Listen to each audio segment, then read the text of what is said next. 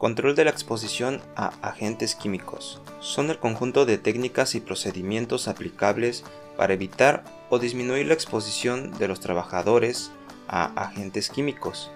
Implica implantar o ejecutar acciones eficaces para prevenir riesgos y mantener esta situación a lo largo del tiempo en cualquier circunstancia.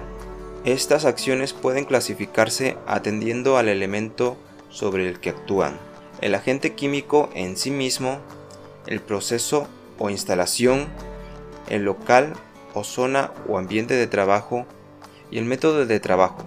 Acciones sobre el agente químico. Su objetivo es evitar su presencia. Acciones en el proceso o instalación. Su objetivo es eliminar y reducir la emisión al ambiente. La emisión al ambiente. Acciones en el local o ambiente de trabajo. Su objetivo es mantener la concentración ambiental del agente químico en un valor seguro. Acciones en el método de trabajo. Su objetivo es evitar el contacto directo entre agente químico y el trabajador. El concepto de prioridad debe entenderse en sentido escrito.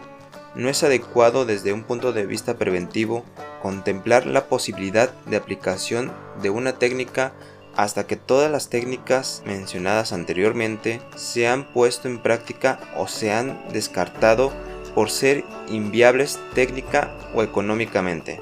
Estos casos de inviabilidad deben ser analizados de manera concreta. La implantación de cualquiera de estas técnicas requiere normalmente la colaboración de especialistas de ramas muy diversas y procedimientos de trabajo que pueden ser complejos. Todas estas técnicas de control o medidas preventivas pueden agruparse en tres grandes grupos. Sustitución, reducción del riesgo al mínimo, aislar el agente, medidas de protección colectiva, la ventilación general, la extracción localizada, medidas de protección individual. Reducción del riesgo al mínimo. Cuando se pueda eliminar el riesgo, se reducirá al mínimo aplicando medidas de prevención y protección. El orden de prioridad en las medidas a implantar es el siguiente. Aislar el agente, evitando o reduciendo al mínimo cualquier escape, difusión al ambiente o contacto directo con el trabajador.